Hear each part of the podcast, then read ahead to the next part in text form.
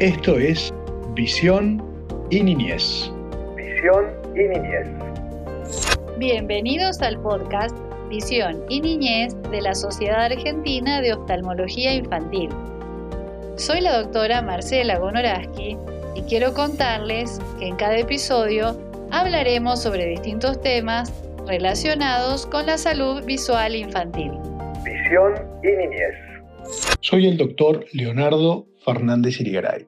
Es un placer estar a cargo de la conducción de Visión y Niñez. Visión y Niñez.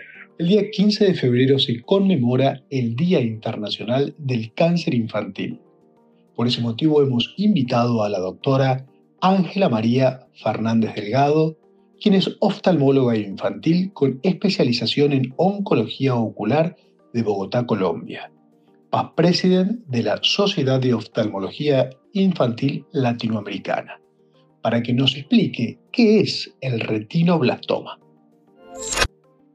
Hola, hoy quiero comentarles acerca del cáncer ocular. Esta patología es poco mencionada y puede llegar a tener un impacto muy importante en la salud visual infantil. El tumor ocular maligno más frecuente en la infancia se llama retinoblastoma. Es un tumor que se genera en la parte interna del ojo, en la capa llamada retina, y de no ser detectado a tiempo, puede comprometer la visión severa o completamente y además poner en riesgo la vida del paciente. El tumor puede estar presente en uno o los dos ojos y generalmente se manifiesta en menores de 5 años. El compromiso en hombres y mujeres es similar pero aproximadamente 6.000 niños son diagnosticados con retinoblastoma a nivel mundial cada año. Detectarlo tempranamente es posible. Por esto es importante revisar los ojos de los niños periódicamente con el especialista indicado, el oftalmólogo infantil. Hay que estar alerta a las posibles señales o signos de la existencia de este tumor. Uno de estos signos es la leucocoria o pupila blanca, que se manifiesta como un reflejo de luz blanca en el ojo del niño mucho más visible en una fotografía de los ojos con flash. También puede manifestarse con desviación de los ojos o estrabismo, si el tumor se arraiga en el área central de la retina. Debido a las posibilidades de transmisión hereditaria del tumor, una vez se detecta en un paciente, los familiares deben ser revisados para descartar esta patología.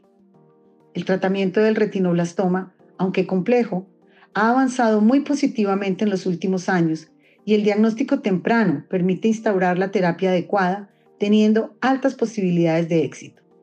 Este tratamiento debe ser realizado por un equipo multidisciplinario y cumplir estrictamente todas sus indicaciones.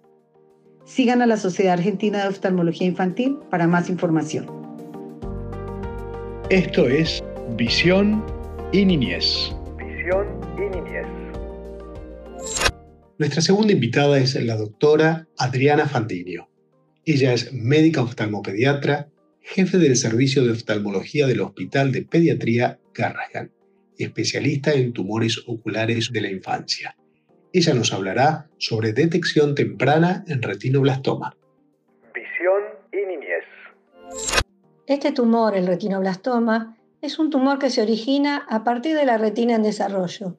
Esto determina que habitualmente se presenta en pacientes menores de 3 años incluso al nacer, aunque muchas veces es diagnosticado en niños más grandes, generalmente en estos casos se diagnostica con el tumor más avanzado.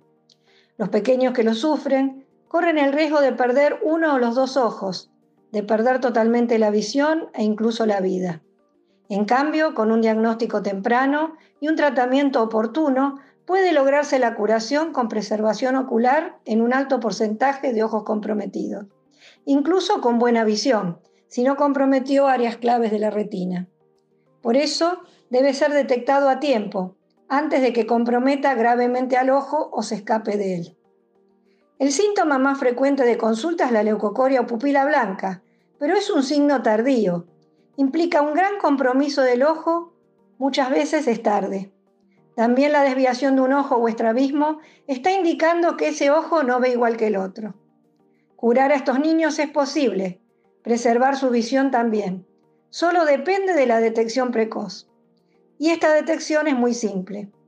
Realizando un fondo de ojo con dilatación pupilar con un oftalmólogo especializado, podemos detectarlo a tiempo. La Sociedad Argentina de Oftalmología Infantil propone que todo niño tenga los siguientes controles. El primer control del recién nacido o durante el primer trimestre a partir del nacimiento. El segundo a los seis meses de ese primer control.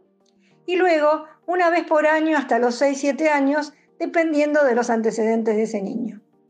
En nuestro país contamos con equipos multidisciplinarios especializados para aplicar tratamientos adaptados a las características de cada paciente, utilizando nuevas terapias que permiten una tasa de curación superior al 95%, con preservación cada vez mayor de estos ojos tratados.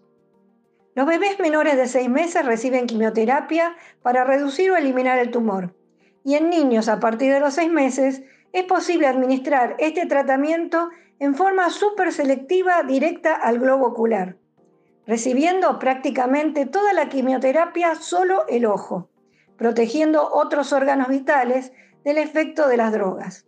La curación es posible si se detecta a tiempo, realicemos los controles visuales a nuestros niños. Nuestro episodio de hoy de Visión y Niñez ha llegado a su fin. Agradecemos a nuestras excelentes invitadas y esperamos que la información brindada por ellas ayude a diagnosticar y tratar a tiempo esta enfermedad. Los esperamos próximamente en Visión y Niñez de la Sociedad Argentina de Oftalmología Infantil. Esto es Visión y Niñez. Visión y niñez.